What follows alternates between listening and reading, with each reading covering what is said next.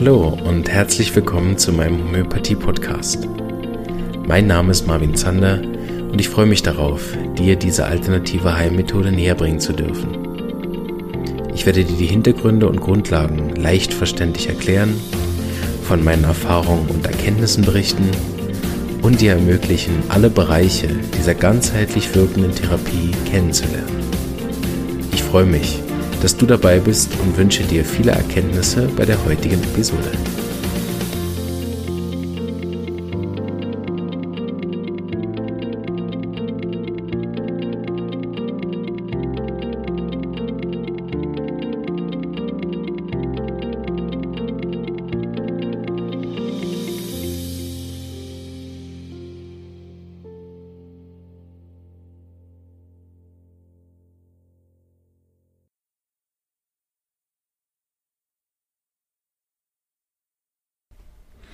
Hallo und herzlich willkommen zu einer neuen Episode. Jetzt äh, hört ihr ein Interview, was ich vor längerer Zeit aufgenommen habe, was eigentlich noch in den Zyklus gehört von Homöopathie und Schwangerschaft, den ich ja äh, aus heutiger Sicht, aus meiner Sicht etwas unverständlicherweise abgebrochen habe wegen Corona. Ja. Und irgendwie nie wieder aufgenommen habe, weil dann auch noch ja Folgen, die ich schon aufgenommen habe, Interviews mit dem Computerverlust einher verschwunden sind und irgendwie bin ich da nie wieder zurückgekommen. Aber äh, weil jetzt ja gerade kreative Pause ist bei mir im Podcast und ich ähm, genau selber gerade nichts aufnehme, dachte ich, ich beglücke euch äh, völlig aus der Reihe mit dem Interview mit der Vera Käsemann, was ich ein sehr tolles Interview fand damals. Ähm, genau. So nicht wundern, wenn ich das einleite mit wir befinden uns mittendrin in Kinder und Geburt und Schwangerschaft und so. Äh, das ist alt. Macht nichts, trotzdem gut. Viel Spaß. Tschüss. Hallo und herzlich willkommen zu einer weiteren Episode meines Podcastes. Wir sind jetzt schon länger dran an den äh, Vorträgen rund um Schwangerschaft, Geburt und Stillzeit. Und da darf natürlich eigentlich am Schluss noch der kleine Ausblick nicht fehlen auf das, was dann danach ist, nachdem man das alles überstanden hat, nämlich die äh, nicht enden wollende Kindheit, zumindest aus Sicht der Kinder. Ich erinnere noch, allein vom 1. bis zum 24. Dezember war ja etwa sieben Jahre. Ähm, so, da habe ich mir jemanden eingeladen, der schon viele, viele äh, äh, schöne Texte bei uns in der Gruppe auch gepostet hat, nämlich die Vera Käsemann. Hallo. Hallo Marvin, grüß dich. Sie ist seit äh, 95 in der eigenen Praxis und ist Heilpraktikerin und Homöopathin und sie bildet inzwischen auch aus. Das ist richtig, gell? Mhm. Relativ von Anfang an sogar. Ja. Und was ich besonders beeindruckend fand, ein bisschen recherchiert habe ich dich, ist, dass du ein Buch geschrieben hast mit Dr. Rüdiger Dahlke zusammen, Krankheit als Sprache der Kinderseele. Das ist 2009 erschienen. Mhm, Gibt es genau. das noch? Ja, na klar. Perfekt. Das ist bei Bertelsmann ein Longseller, oh, so nennt sich das. Also das Standardwerk der Kinderpsychosomatik ist es geworden. Erstaunlich, wow. ganz toll. Ja. ja dann schon mal jetzt herzlichen Glückwunsch. Kann auch nicht jeder behaupten. Ähm, da werden wir auch nachher noch drüber sprechen oder vielleicht fangen wir mit an. Aber zuerst noch ähm, danke ich dir erstmal vielmal, dass du gekommen bist, dass wir im Podcast darüber sprechen dürfen. Sehr und gerne. Äh, ich würde gerne anfangen mit den Sachen, die du bei uns in der Gruppe geteilt hast, die, die Texte, wo du das immer so ein bisschen aufmachst. Ähm, wie, wie schreibst du so einen Text, dass es nachher zum Beispiel das letzte, was ich jetzt gelesen habe, was du bei uns geteilt hast, ist mit Haut- und Darmpilze aus psychosomatischer Sicht. Ähm, ist, kommt das bei dir einfach inzwischen aus der Erfahrung oder bereitest du dich da noch drauf vor oder Mhm. Wie, wie geht diese Verknüpfung mit Homöopathie und Psychosomatik bei dir? Mhm. Also die Texte sind ähm, überwiegend aus dem Buch, was du eben angesprochen ah, okay. hast, das mhm. ich mit Rüdiger geschrieben habe. Das ähm, steht auch eigentlich immer unten als Quellennachweis. Mhm. Und ähm, ich werde natürlich häufiger gefragt, wie ich das verknüpfe in der Praxis. Mhm. Ähm, Homöopathie und Psychosomatik. Also dazu muss ich sagen, ich habe mit Homöopathie angefangen schon vor vielen, vielen Jahren, als ich eigentlich ähm, 1984 habe ich, bevor ich Heilpraktikerin wurde, ähm, angefangen, Homöopathie zu lernen. Mhm. Bin durch meine eigenen Kinder, ich habe drei Kinder, bin ich darauf gekommen und ähm, ursprünglich wollte ich Medizin studieren und ähm, während der Wartezeit bekam ich dann relativ schnell drei Kinder und habe ähm, dann, als die so die ersten Wehwehchen hatten, wobei toi toi toi, das sind gesunde, ungeimpfte Kinder, ähm, habe ich dann so einen Ratgeber in die Hand bekommen mit mhm. Homöopathie mhm. und habe dann ein bisschen rumprobiert mit Depotenzen und wie man das so macht zu Anfang und war so begeistert. Und dann hat mir ähm, mein der Vater meiner Kinder, also mein damaliger Mann, hat mir tatsächlich 1984 schon meinen ersten Bürike geschenkt. Mhm. Also da, damit ging das Ganze dann los. Und ich habe auch Krankheit als Weg geschenkt bekommen von Rüdiger Dahlke und Thorwald Detlefsen. Mhm. Da wusste ich damals ja überhaupt noch nicht, wo es mich mal hintreiben würde. Ja. Und dann war ich so fasziniert, dass ich ähm, gedacht habe, also das muss ich lernen. Und habe dann Homöopathie gelernt und hatte so das große Glück, ähm, bei Vitulkas und damals noch bei Gavlik und diesen ganzen alten Hasen vor Ort Homöopathie lernen zu dürfen. Und habe dann erst viele Jahre später meine Heilpraktikerausbildung gemacht und mhm. mich dann selbstständig gemacht. Und dann kam auch erst die Psychosomatik dazu. Das heißt, ich habe ganz klassisch mit klassischer Homöopathie angefangen und habe auch damals wieder aller Empfehlungen eine reine Kinderpraxis eröffnet. Ich habe gesagt, ich möchte eine Kinderpraxis machen. Und dann hieß es, oh Gott, du bist verrückt. Ähm, das wird niemals laufen und warum? Und es ist sowieso schwierig als Homöopathin und ich gesagt, das möchte ich aber, das ist mein Herzensanliegen. Ich habe selber Kinder, ich weiß, wie toll es funktioniert. Und mhm. ja, und da bin ich dabei geblieben. Und das hat von Anfang an gut funktioniert. Also ganz schön. Super, ja. Ja, heute würde man dir wahrscheinlich sogar raten. Also ich, ich weiß nur, als ich den Podcast gestartet habe, habe ich das ja wirklich mit jemandem gemacht, der extra keine Ahnung hatte, damit ich so ein bisschen das Gedankengut reinkriege, dass ich nicht nur aus meiner eigenen Homöopathieblase raus aufnehme, und hatte ein oder habe einen Profi, der das so äh, ganz wirtschaftlich betreut und der hat mir natürlich Zielgruppen vorgeschlagen. Also heutzutage wäre das wahrscheinlich sogar, wenn du in so ein äh, Coaching gehst, der sagt, oh, unbedingt auf eine ganz, ganz kleine, enge Zielgruppe festlegen. Also ich glaube, du warst einfach deiner Zeit voraus. Ja, also ich glaube, ich habe einfach auch Glück gehabt. Ne? Das ja. war so mein Herzenswunsch und ich habe das gemacht und ja, Glück gehabt. Was äh, waren so die ersten äh, homöopathischen Erfolge? Erinnerst du dich da noch daran, was du sagst, was hat dich so begeistert? Gibt es vielleicht so einen Fall, den du erzählen hast? Den, den also begeistert, mh, also begeistert ja in allererster Linie die Behandlung meiner eigenen Kinder. Mhm. Ne, die hatten Gott sei Dank, wenn dann nur kleine akute Geschichten, aber mhm. wie das so ist, als junge Mutter ähm, erstmal ist man verunsichert und man kriegt tausend Tipps, ne? Frag mhm. fünf Leute und du kriegst sieben Tipps, was du alles machen sollst. Ja. Und, ähm, und da habe ich schon gesagt, also das kann ja irgendwie nicht sein. Und ich wollte auf gar keinen Fall meine Kinder mit irgendetwas Chemischen behandeln. Also das mhm. war von Anfang an klar. Deswegen habe ich versucht, die so natürlich wie möglich irgendwie groß zu bekommen. Mhm. Und dann habe ich den ersten Husten und wenn, also wenn ich so das Gefühl hatte, die kamen irgendwie nicht klar mit, mit Tees und Wickel und ne, was man so macht, dann habe ich tatsächlich ein bisschen rumprobiert. Das darf man jetzt im Nachhinein gar nicht mehr sagen. Aber das waren die ersten, ersten Erfolge. Und das hat mich dann so fasziniert. Ähm, und in der Praxis, tja, was ist es so lange her? Was war denn da das erste? Also ich kann mich erinnern, dass ich relativ zu Anfang mal einen Jungen hatte, der eingenässt hat. Der war schon über zehn. Und, ähm, und der hat dann nach kürzester Zeit nicht mehr eingenässt. Also das war irgendwie so, ich dachte, das ist ja verrückt. Mhm. Also ich muss dazu sagen, ich bin immer meine größte Kritikerin. Also es mhm. ist nicht so, dass ich ähm, das nicht hinterfrage und wirklich schaue, ne, was hat sich verändert, was hat das Mittel gemacht, was hat sich im Umfeld verändert. Also, aber das waren dann so verblüffende Dinge. Ne? Oder wenn dann wirklich Hautausschläge, die irgendwie monatelang mit Cortison unterdrückt waren und mit Harnstoff und was weiß ich sich von alleine ähm, regeneriert haben und die mhm. Kinder wirklich gesund wurden. Also faszinierend. Und ja. das, diese Faszination hält bis heute an. Das ist wirklich ein Geschenk, die Homöopathie.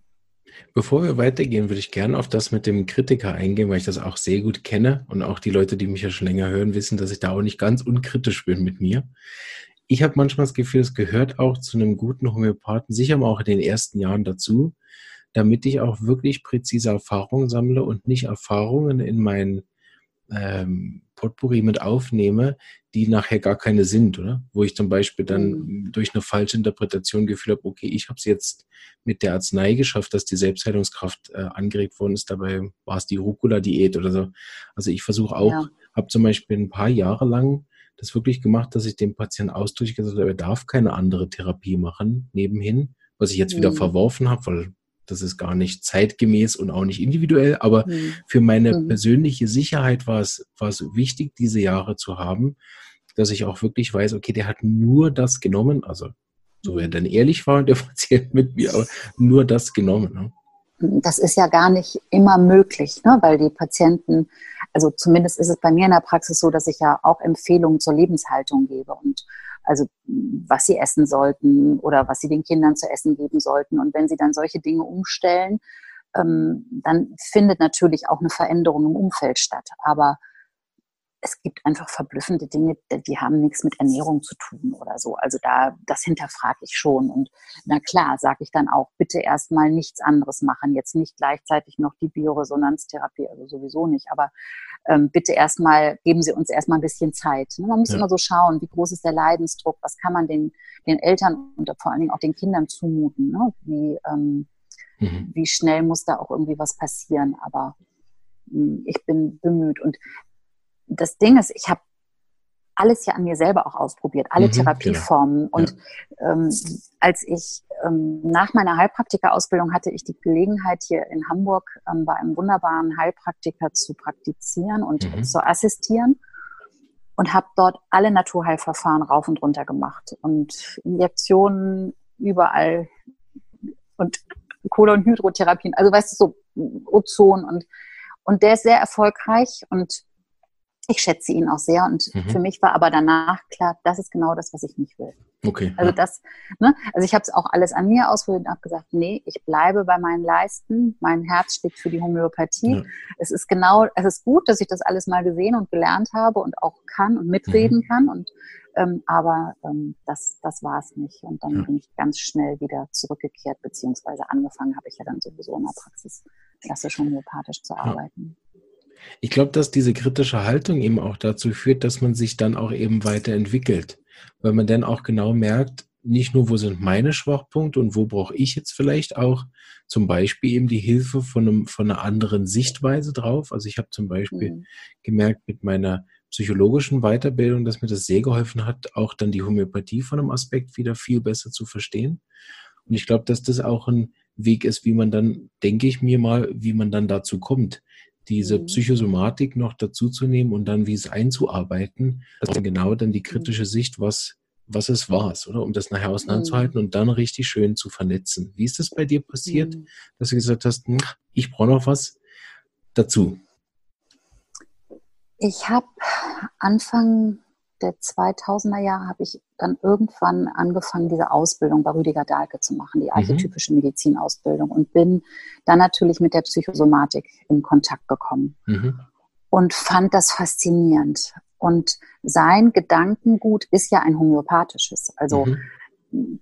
der ist von, vom Herzen her Homöopath und mhm. ähm, so sieht er die Psychosomatik im Grunde ja auch. Mhm. Ähm, und da ich ja mit Kindern arbeite und du hast wahrscheinlich auch mit Kindern in der mhm. Praxis zu tun, das ist ja besonders. Man mhm. kriegt ja nicht so viele Informationen, gerade wenn man mit kleinen Kindern arbeitet. Ähm, muss viel beobachten, mhm. viel aus der Erfahrung heraus, ne, mhm. so die Interaktion Mutter-Kind, wenn Geschwister dabei sind. Also es geht viel über Beobachtung. Und die Psychosomatik hat mir so irrsinnig geholfen, also ich sage einfach mal ein Beispiel, vielleicht wird es mhm, dann deutlich. Unbedingt, ja. Wenn jetzt ein, ein zweijähriges Kind mit Husten kommt, das kann ich schwer befragen.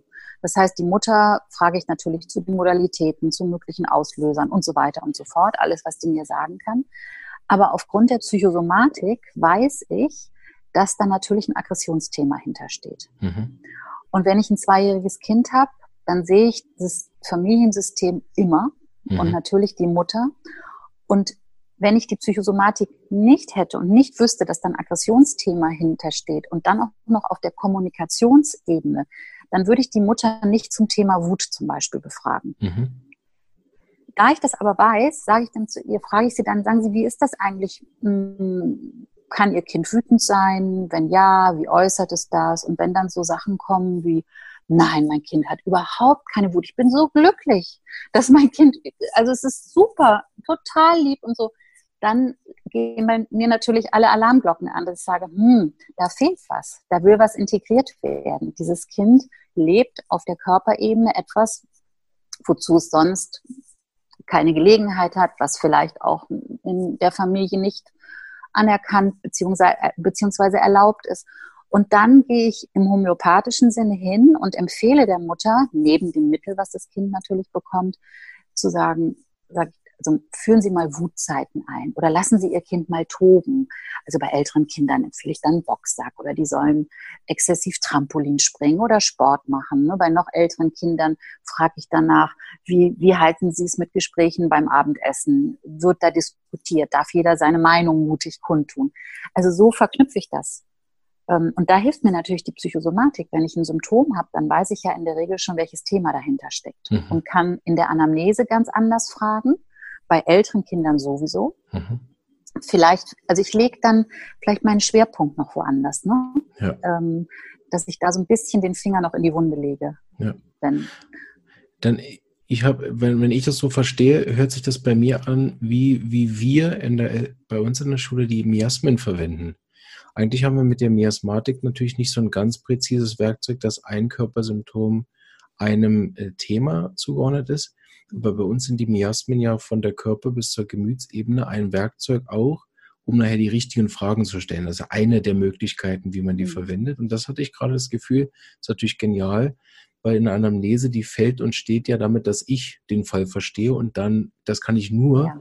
wenn ich auch die richtigen Fragen stelle und andersrum. Erst wenn ich den Fall verstanden habe, kann ich die richtigen Fragen stellen. Genau. Und äh, das ist ja ein geniales Tool.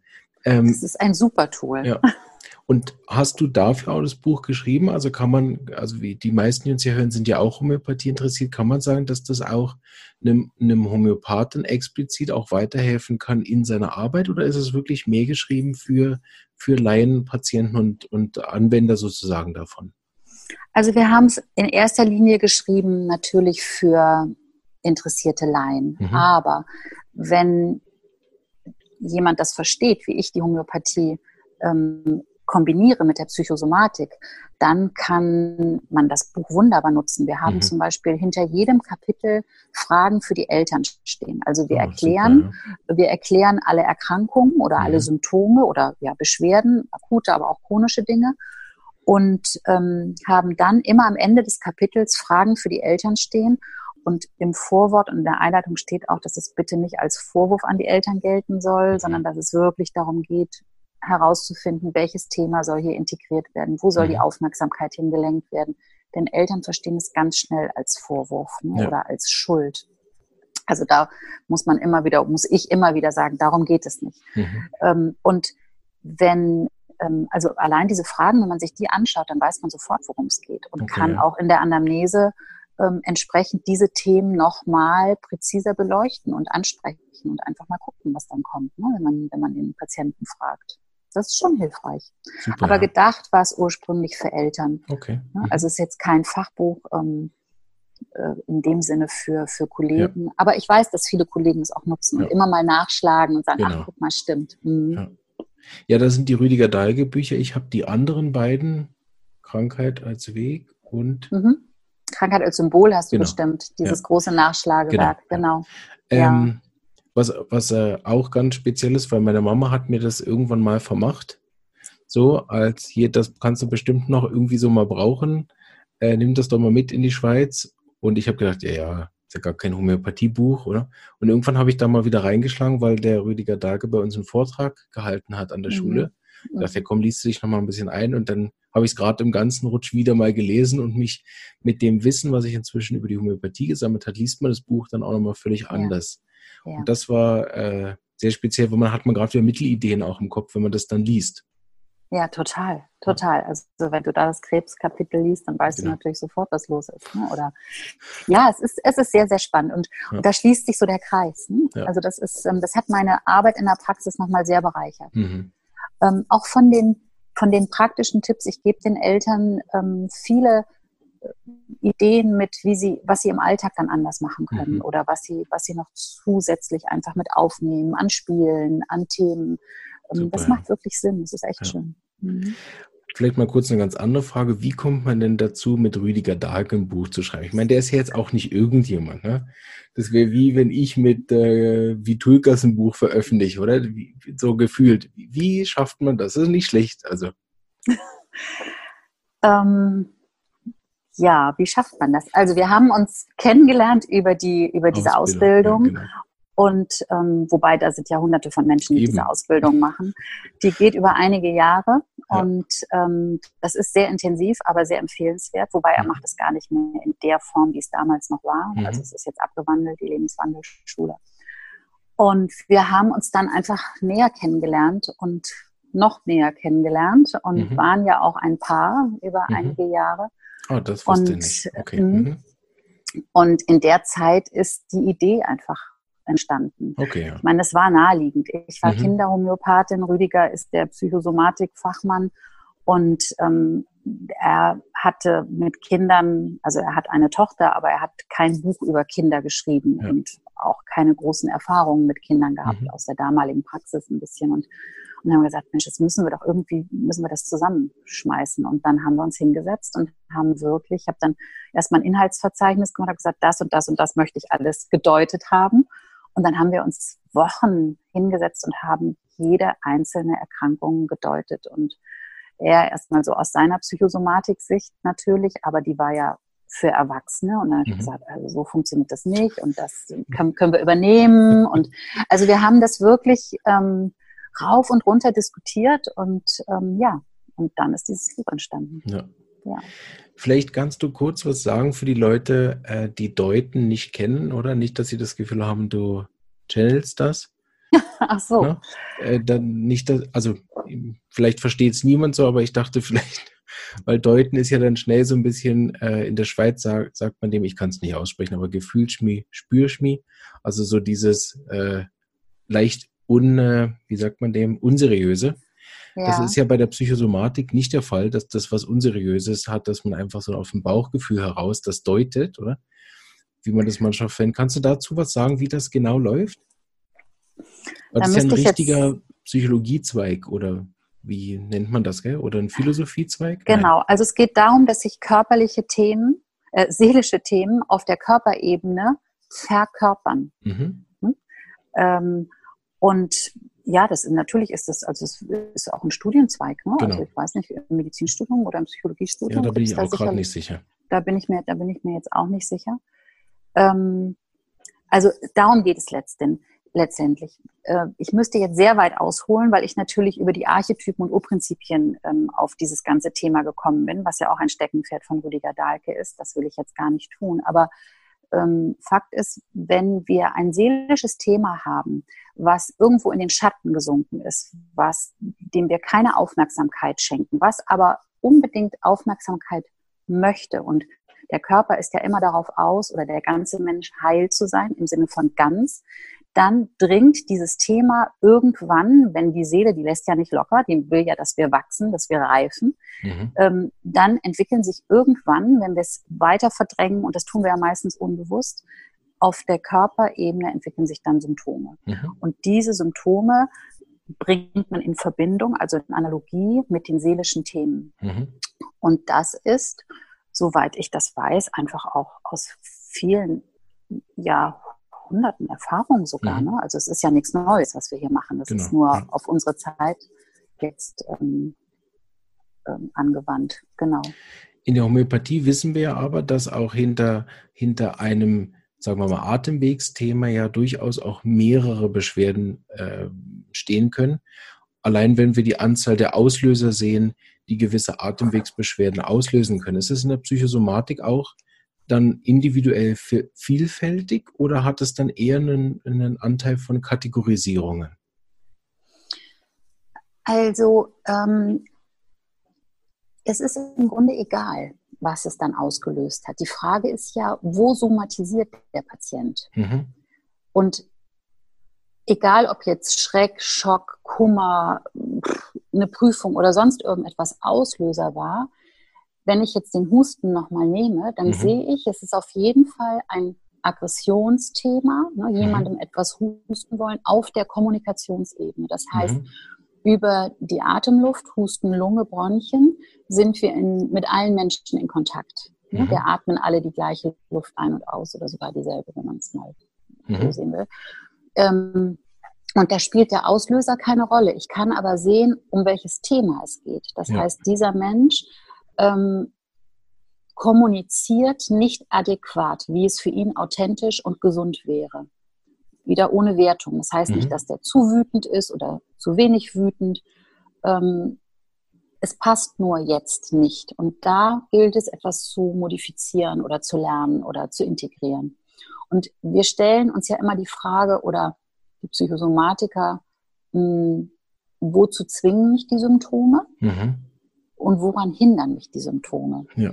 Und das ist natürlich auch wieder spannend, ja. denn ähm, wenn ich sehe, dass jemand, also Beispiel, jemand mit Rückenschmerzen, Rustox, ähm, Besserung bei fortgesetzter Bewegung. Also den Patienten zwingt es in die Bewegung. Mhm. Der hätte also vorher, wenn ich die Psychosomatik damit reinbringe, vorher in Bewegung kommen sollen. Nicht nur körperlich, mhm. wahrscheinlich sogar seelisch, seelisch-geistig. Mhm. Wenn ich jetzt als Beispiel, nehmen wir mal, es fällt mir ein, Bryonia, ne, jede Bewegung schmerzt, der kann einfach sich überhaupt nicht rühren. Ähm, beide haben Rückenschmerzen, aber wenn ich jetzt frage, wozu zwingen mich die Beschwerden, woran hindern mich die Beschwerden, dann ist das vermutlich jemand, der total in der Überlastung ist, der wirklich in der Ruhe sein soll. Und das hätte er viel früher tun sollen. Also so verknüpfe ich das. Leuchtet das? Ja. Ist das einleuchtend? Ja, absolut, ja. Weil ich fand, ich fand an der Homöopathie immer dieses, den, den Menschen in seiner Einzigartigkeit zu sehen. Das ist, was mir so gefällt. Ähm, das macht es ja auch unglaublich spannend in der Praxis, dass es ja eben nicht diese, ah, okay, der gehört in die Kiste, der gehört in die Kiste, der gehört in die Kiste, sondern dass es ja wirklich von von äh, Körperempfindung, Symptomen bis hin zu dem individuellen Auslöser und wieder wieder in den Kontext seines gesamten Lebens passt, ja einzigartig ist. Es gibt ja nie wieder so mhm. einen Fall, der mhm. alle Bestandteile beinhaltet. Und äh, deswegen habe ich ge gefragt, weil ich das Gefühl hatte, dass es eben auch ein Teil dieser Einzigartigkeit dann ist, wie die Sachen zusammenhängen. Das hast du schön erklärt. Mhm. Hm. Vielen Dank. Ja, das ist so gerne. Darf ich dir noch einmal, du hattest eben was ähm, über den eigenen Kritiker gesagt und dann ja. bist du ja, sind wir ja auf die Psychosomatik gekommen. Ähm, ich wollte da ganz gerne noch was zu ergänzen, wenn ich darf. Gerne. Ich habe ja, also ich hatte die Gelegenheit, ähm, wunderbare Assistenzzeiten zu haben. Also mhm. ich durfte bei diesen Kollegen hier in Hamburg assistieren. Ich habe bei Friedrich Graf ähm, lange Assistenzzeit gemacht und ähm, und als ich mich dann selbstständig gemacht habe, habe ich gesagt, das möchte ich gerne weitergeben. Mhm. Und ich möchte auch, dass Menschen, die die Homöopathie-Ausbildung gemacht haben, die Chance haben, in die Praxis reinzuschnuppern. Mhm. Und habe relativ schnell angefangen, ähm, die machen eine einjährige, einjährige Assistenz bei mir, die, ähm, die Kollegen. Ähm, und das sind die größten Kritiker. Im positiven Sinne aber. Weißt du, erstens bringt jeder nochmal irgendwie eine andere Richtung mit. Ne? Mhm. Wo hat er Homöopathie gelernt? Wie ist so sein Verständnis? Aber die zwingen mich natürlich auch, hm, also ich meine, Homöopathie ist nie eine Routine, ne? Mhm. weil das halt so individuell ist. Und trotzdem entwickelt man ja so seinen Turn, den man macht in der Praxis. Und wenn ich aber immer jemanden neben mir sitzen habe, mhm. der vom Fach ist, ähm, reiße ich mich doppelt zusammen und mhm. bin sehr konzentriert und versuche wirklich, also das tue ich sowieso, aber das ist nochmal was anderes, ne? weil ich ja immer unter Beobachtung bin und natürlich auch möchte, dass die so viel wie möglich mitnehmen. Also bemühe ich mich, mich äh, ich mich wirklich so richtig lege Artis immer wieder vorzugehen, selbst wenn ich dann manchmal schon relativ schnell ein Mittel im Kopf habe, was ja auch vorkommt. Denke ich, nein, du machst jetzt. Und natürlich, ne, ja. mein perfektionistischer Anspruch, aber auch für die Assistenten, ich sage, nein, du machst das jetzt ganz gründlich zu Ende, damit die wissen, ne, wie es geht und so. Also das ähm, hilft auch. Also das kann ich nur empfehlen. Das ist mhm. ein wunderbarer Austausch auch. Ähm, da habe ich schon viel gelernt. Also ja. Kann ich auch empfehlen. Ich hatte jetzt noch nicht so viel Erfahrung, aber ich darf auch Praktikanten nehmen von der Schule, weil ich ja da unterrichte. Mhm. Und das merke ich, wenn ein Praktikant da ist, dann muss ich ihm hinterher erklären, was ich jetzt da gemacht habe. Genau. Ja, Und genau. In, in dem Sinne als, als ja Dozent, Lehrer sogar noch innerhalb des, des Rahmens, den ja die Schule dann nachher für die Prüfung vorgibt. Ne? Also ich muss ja, ah. das hat ja noch, also die Prüfung ist ja ein Teil, ist ja geeicht in dem Sinne, Auslöser muss gefragt werden, Gemüt muss gefragt werden und zwar auch wenn es geht, in der richtigen Reihenfolge und so weiter. Und wenn ich dann allein bin, dann springe ich da gern mal rum, weil ich denke, ja gut, dann fahre ich hier noch ein bisschen da noch. Und wenn dann der Praktikant da ist, dann merke ich das auch. Jetzt muss da auch dann schauen, als Lehrer, dass du ihm das auch beibringst, was du unterrichtest. Ja, ja das diszipliniert total. Das geht genau. mir ganz genauso, ne? Aber es ist schön. Es ist ganz ja. schön.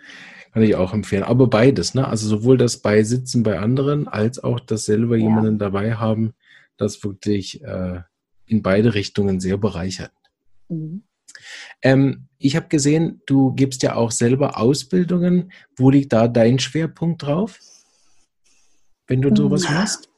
Kinderhomöopathie und Kinderpsychosomatik, klar. Ich habe, ähm, also es gibt eine Intensivausbildung. Mhm. Nächstes Jahr ähm, wird, wird es zwei geben, einmal zur Kinderhomöopathie und zur Kinderpsychosomatik. Und mhm. zwar beides das erste Mal in Form eines Webinars. Oh, schön. Oder also es wird über das ganze Jahr gehen, über zehn Monate. Es wird mhm. feste Termine geben, die außerhalb der Schulferien liegen. Und dann wird es immer Live-Vorträge und auch Fragen geben, die die Teilnehmer dann beantwortet bekommen. Mhm. Also so, als wären sie da. Ich habe so viele Anfragen und es wird für die Leute, ich weiß nicht, ob du das auch so wahrnimmst, immer schwerer mit hierhin reisen, dahin reisen und Babysitter und Hotel und Kosten und Praxis schließen und ich weiß nicht was. Und dann habe ich gesagt, so, jetzt gibt es Webinare dazu. Also ist ja heutzutage alles möglich. Ja. Also das wird es nächstes Jahr geben zum Thema Kinderhomöopathie, eine komplette Ausbildung und Kinderpsychosomatik. Und ich mache ganz viel Vorträge für, ähm, für Eltern auch, mhm. also zu unterschiedlichsten Themen, also Einführung in die Homöopathie, aber ähm, auch spezielle Themen wie, keine Ahnung, Infektanfälligkeit, Allergien, ADHS, ähm, Impfungen. Also ja, ja, ganz, ganz breit ganz breit. Schön, ja. Und die machst du dann offline, ne? Genau, die mache ich offline, ähm, aber jetzt auch, du hast mich sehr ermutigt mit deinem Podcast. Sehr gut, das war die ich Idee. Werd, ja. ich werde jetzt auch starten. Sehr gut. Und werde Podcasts machen, ja. Sehr gut. Ja, das habe ich ja gesagt, als ich den ersten rausgebracht habe, hoffe ich, dass da bald sehr viele Folgen werden. Es kann gar nicht genug davon geben. Ja, das wird es geben. Jetzt demnächst geht's los mit und das werden Elternpodcasts sein, also mhm. zum Thema Fieber und wie beuge ich Infekte vor. Also die Dinge, die die Mütter mich jeden Tag in der Praxis genau. fragen. Meine, meine Assistenten haben mich auch ermutigt dazu und gesagt, mach das endlich, weil das ist, du siehst, ne, es kommen immer die gleichen Fragen und ja. es wird Zeit, dass das mal geklärt wird. Super. Ja, freue ich mich auch. Gut, wie geht's bei dir sonst so weiter? Wie bildest du dich im Moment fort? Ähm, wie bilde ich mich im Moment fort? Also ich schaue mir immer an, hm, also was mich natürlich interessiert. Ich werde, also das letzte, was ich gemacht habe, war bei Friedrich Graf, fünf mhm. Tage zur Scholten-Methode. Mhm. Mhm. Ähm, genau, und das geht nächstes Jahr weiter, nicht Scholten, aber der macht ja immer kinderspezifische mhm. Themen auch. Da werde ich auf jeden Fall wieder hingehen. Das ist natürlich auch schön, weil das hier bei mir in der Nähe ist. Ja. Und nach Plön ist ein Katzensprung. Also das steht jetzt so konkret an, dass ich ja. das weiß, dass ich das mal machen werde. Genau. Hast du ein Lieblingsbuch in Homöopathie, was du empfehlen kannst den Leuten, die mit Kindern arbeiten? Hm. Ja, also ich liebe das Buch von Paul Herskew ähm, wie heißt denn das, die Kindertypen, Kinder, weiß ich nicht. Ähm, also ich glaube, so viele Kinderbücher hat er nicht geschrieben. Also das Kinderbuch, da sind, glaube ich, acht oder zehn Arzneimittel beschrieben. Wunderbares Buch. Ich habe auch bei ihm meine Ausbildung gemacht, also das finde ich großartig. Mhm. Ähm, das kann ich empfehlen. Kinderbücher. Was? Hm. Ich muss jetzt überlegen. Jetzt erwischst du mich hier gerade. Macht nichts. Ich, Also das ist schon eins meiner, meiner absolut liebsten. Wirklich. Kannst du nochmal sagen, wie der Natürlich Paul Herskew und ähm, ja, völlig vergessen, natürlich von Friedrich Graf, das mhm. Kinderbuch. Mhm. Ja. Das, ist, das ist der Knaller. Also ähm, das gehört, glaube ich, in jede Kinderpraxis. Der hat ja also, das heißt die homöopathische Behandlung der Kinder, wenn ich das ah, hier genau. richtig sehe. Genau. Und der hat ähm, nicht viele Arzneimittel, aber die hat er wirklich so wunderbar beschrieben, nicht mhm. nur von, von Geist und Gemüt her, sondern auch von den körperlichen Symptomen. Ein wunderbares Buch. Super. Für Wie gesagt, alle Hörer Friedrich Graf. Tue ich das noch ja. in den äh, Show Notes, dass sie das dann sehen können. Ne? Vom ja. Graf das auch. Ja. Und von Friedrich, das ist natürlich was, da können auch Mütter reinschauen in das mhm. Buch von Friedrich Graf. Ja. Also das ist ja sehr praxisbezogen. Das ist das ja. Herskü-Buch nicht, das ist ähm, wirklich nur ähm, die Mittel sehr detailliert und wunderbar beschrieben. Mhm. Und genau. grundlegend, mit welcher Mathematika arbeitest du? Hast du so ein, zwei Lieblinge oder bist du. Also ich habe natürlich viele, die Konkordanz gehört, mhm. habe ich ständig in der Hand. Ähm, wenn es für Akutgeschichten schnell gehen muss, dann ist der Börike natürlich mhm. immer, immer da oder auch mal der Vertag oder was habe ich denn? Das sind so die, die gängigen. Ja. Aber ich habe viele Jahre Shankaraden gelernt. Mhm. Also da gucke ich viel rein mhm. ne, in die Materia Medica, seine Seele der Heilmittel, wobei das natürlich mit Kindern nicht viel zu tun hat und trotzdem kann man da ja ableiten. Ja. Ne? Ähm, genau. Ja. Super, vielen Dank. Wir haben ganz viel erfahren und auch äh, ich habe ganz viel Lust bekommen, äh, das Buch zu lesen, äh, was du geschrieben hast mit Rüdiger Dahlke, zusammen mit der Kinderpsychosomatik. Und ähm, ja, ich höre dann auf jeden Fall deinen Podcast. Ich habe ja ein Jahr gegründet, eigentlich, weil es keinen gab, den ich hören kann auf dem Weg zur Arbeit. Und da freue ich mich natürlich, wenn es bald einen gibt. Sag mir auf ja. jeden Fall Bescheid. Ja, das mache ich. Das werde ich auch bei Facebook ja. natürlich dann posten, wenn es losgeht. Ich bin schon ein bisschen aufgeregt. Ja, das glaube ich. Das warst du wahrscheinlich auch, oder? Nein, gar nicht. Kein bisschen. Das ist gelogen jetzt. Absolut, das war gelogen. Hast, hat man das gesehen durch die Kamera? Ja? Okay. Ich, ich, ich danke dir und wünsche dir noch ganz einen schönen Tag und wir bleiben auf jeden Fall in Kontakt und äh, alles Gute. Ciao, Vera. Vielen Dank, ich danke dir auch. Bis dann, mach's ganz gut. Tschüss.